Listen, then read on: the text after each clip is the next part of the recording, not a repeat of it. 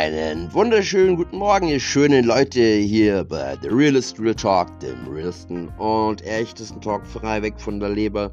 Ich hoffe, ihr hattet einen schönen Tag, einen schönen Wochenbeginn. Yo, nun fangen wir mal an. Es sind Wahlen. Am Sonntag sind Wahlen. Und das beschäftigt mich. Wie ihr vielleicht schon mitbekommen habt in manchen Talks. Nachdem Deutschland immer weiter nach rechts rückt und gerückt ist in den letzten Jahren schon. Seit der Flüchtlingskrise spätestens müsste man das mitbekommen haben. Und naja, nun geht immer mehr rechte Gruppierungen natürlich zum Demonstrieren. Unter anderem auch die identitäre Bewegung.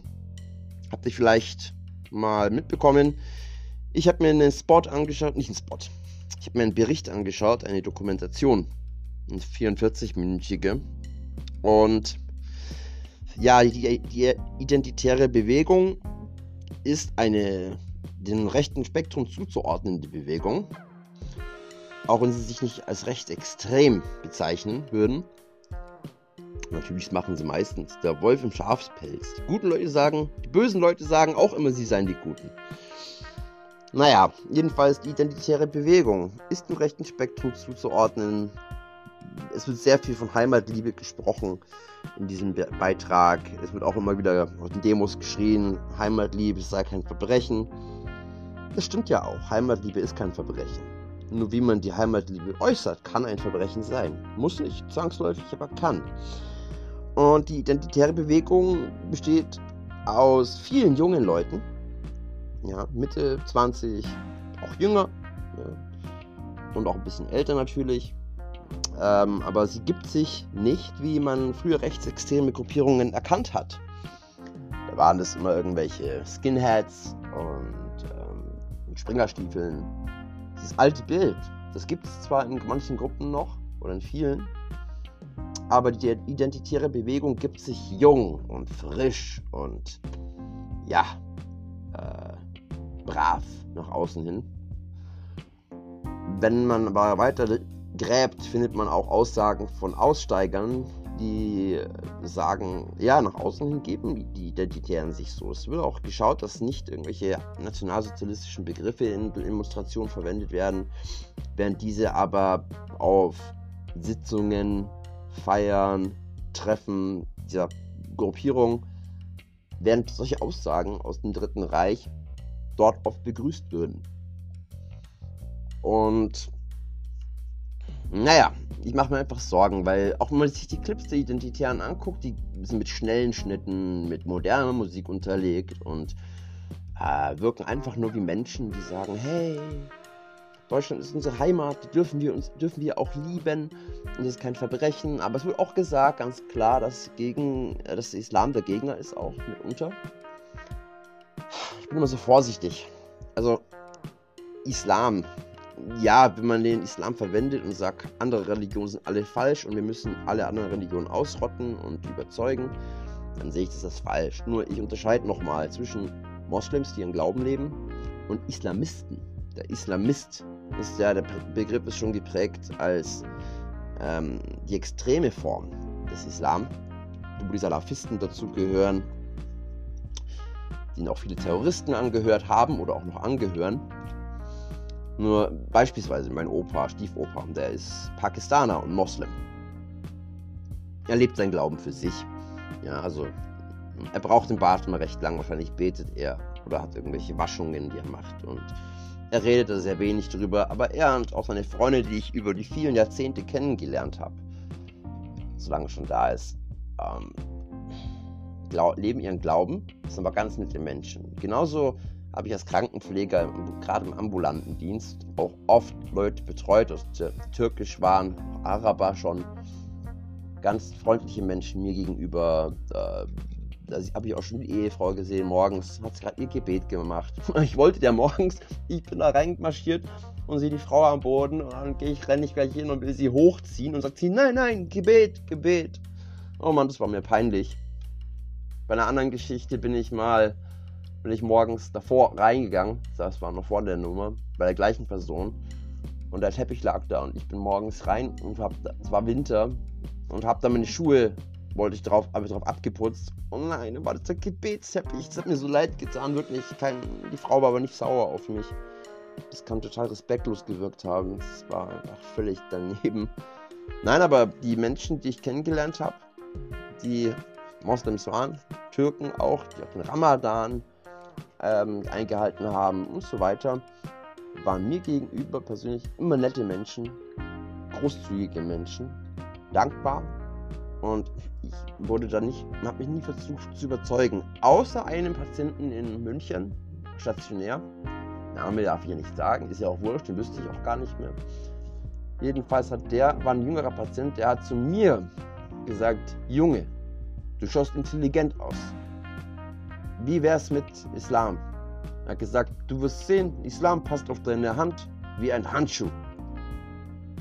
Und hat mir halt Zucker in den Arsch blasen, sorry für die Ausdrucksweise. Ähm, um mir eben zu sagen, ja, du bist ein intelligent, schaust aus wie ein intelligenter junger Mann und ja, wie ein Handschuh passt es auf deine Hand, der Islam. Und einen Tag später oder ein paar Tage später war ein Begleiter da, der kein Deutsch sprach. Und kein Witz, der sah aus, wie man sich die Taliban vorstellt oder Salafisten vorstellt, so klischeehaft eben, mit seinem langen Turban und langem Bart und traditionellen Klamotten. Konnte selbst kein Deutsch, aber der Patient hat eben geredet für mich, äh, für ihn. Und hat mir dann diesen, einen Koran ausgehändigt, die Besucher. Und den habe ich auch zu Hause. Und ich behandle den genauso wie andere heilige Texte vorsichtig und gehe respektvoll damit um, auch wenn ich ihn noch nicht gelesen habe. Ich, ich möchte das nicht, möchte ihn nicht lesen, weil es steht wirklich, wirklich, das ist kein Witz, steht vorne drauf, Koran, die ungefähre Bedeutung oder die ungefähre Übersetzung in deutscher Sprache. Wenn ich ungefähr lese, naja, dann ähm, bleibt viel Spielraum für Interpretation. Das wurde, wie legt man was aus? Ich auch in anderen Büchern, die ich von Sekten habe und auch Zeugen Jehovas, habe ich mir gedacht, die Bibel ist ja eigentlich die gleiche. Wo ist da das Problem? Naja, es ist die Auslegung. Es steht auch statt Gott immer Jehova Gott, aber sonst ist es eigentlich gleich. Aber die Auslegung ist immer das Problem bei den Sekten. Die Auslegung. Ich habe auch einen, ähm, die Bhagavad Gita von, den Hare, von der Hare Krishna Gruppe oder ja, ich sag schon mal Sekte. Und die Bhagavad Gita habe ich mir auch nochmal gekauft. Nur ohne Kommentar. Denn der der, Hare Krishna Gruppe ist mindestens doppelt bis dreifach, dreimal so dick wie das eigentliche Buch, weil da von ihrem Lehrer, ihrem Swami, überall ein Kommentar unter jedem Vers ist oder unter den Versen. Und da ist einfach viel Platz für Interpretation. Und wenn ich dann sehe, dreimal so groß wie, der eigentliche, wie die eigentliche Bhagavad Gita, das sind also zwei Drittel nur Kommentar und nur, ja, Auslegungssache. Und bleibt eben der Raum dafür, die Dinge so zu deuten, wie man es haben möchte und die Leute es denken sollen. Wie man, ja. Und dieses Problem sehe ich eben auch bei anderen Gruppierungen, wie beim Islam. Naja, trotzdem heißt es für mich persönlich nicht, der Islam ist unser Feind. Meine Maxime ist immer die, bildlich gesprochen und auch in echt, man könnte es wörtlich nehmen, aber auch eben transferiert auf alles andere, bildlich gesprochen. Die Leute können ihre Moscheen aufbauen, solange nicht erwartet wird, dass wir dafür die Kirche einreißen. Na, wir reißen nicht unsere Kirche ab, damit sie eine Moschee bauen können. Wir können gerne gegenüberstehen. Und so meine ich es auch in der Meinung. Unsere Meinungen können gerne gegenüberstehen solange sie unsere Kultur achten, solange sie dürfen, sie können ja gern ihre Kultur haben. In Amerika, da gibt es Chinatown, Little Japan, glaube ich, gibt es. Gibt lauter so Städte, Itali Little, Itali Little Italia. Es gibt verschiedenste Kulturen eigene Stadtteile. Warum nicht? Das kann auch nebeneinander oder stehen oder gegenüberstehen. Ich finde es nicht wild. Ja, und jetzt bei den Wahlen, um zurückzukommen. Ich möchte nur noch mal darauf hinweisen, bitte, Wer das hört, möge bitte nicht rechts wählen. Ich weiß, die Situation ist extrem und dann kommt es zu Protestwahlen und gerade jetzt, es kommt genau zum falschen Zeitpunkt, jetzt wo die Taliban wieder die Regierung führen werden, ähm, kommt es zu Flucht und wird auch viel, werden viele Leute Angst haben, oh, die kommen alle zu uns, die Afghanen, und werden vielleicht jetzt nochmal kurz vorher, die Menschen, die bei der Wahl auf der Kippe stehen, was wähle ich, dass die Angst haben, oh, die Afghanen werden bestimmt alle aufgenommen bei Deutschland, dann wird europaweit und man wird vielleicht doch extremer gewählt, als man wollte. Mein Lehrer, der ist schon alt gewesen, Mathematik an Berufsoberschule, der ist solch, ich nenne ihn jetzt einfach ein toller Lehrer, ein ganz klasse Lehrer, bei dem ich in Mathematik mal wirklich gut war. Der war ein toller Lehrer und der hat damals vor Wahlen gesagt, nur die allerdümmsten Kälber wählen ihre Metzger selber. Ja, sehe ich auch so. Bitte wählt bloß nicht rechts. Es ist mir einfach wichtig, oder auch nicht zu extrem, genauso kann man links extrem wählen. Ähm, wir haben das dann vier Jahre. Und wenn es immer mehr in eine Richtung geht, weiß ich nicht, wie, das, wie die nächsten Wahlen dann sind. Oder ob wir dann noch solche Wahlen haben. Man weiß es ja nicht. Wenn immer mehr Menschen sich einer rechten Gruppierung anschließen würden, beispielsweise, wer weiß, ob wir in vier Jahren noch solche Wahlen hätten. Man möge sich Hitler anschauen, wie sich die Wahlen verändert haben. Da gab es noch welche vorher. Mit einem Riesenkreis für Hitler für Ja und ein kleiner für Nein.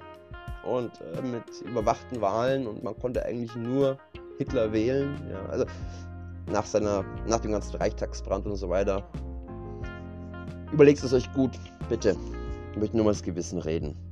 So, so viel dazu. Vielleicht nicht so interessant heute, aber das war mir einfach ein Anliegen. Ich wünsche euch einen wunderschönen Tag. Ihr könnt gerne auf YouTube gucken. Da gibt es heute noch ein Video. Kommt auch mal kurz das Thema, aber auch andere Themen. Und der heißt auch The Realist Real Talk auf YouTube. Und ich wünsche euch einen wunderschönen Tag. Wir haben hier heute Sonnenschein. Ich hoffe, ihr auch. Mögt es euch gut gehen und kommt wieder, gell? Ciao.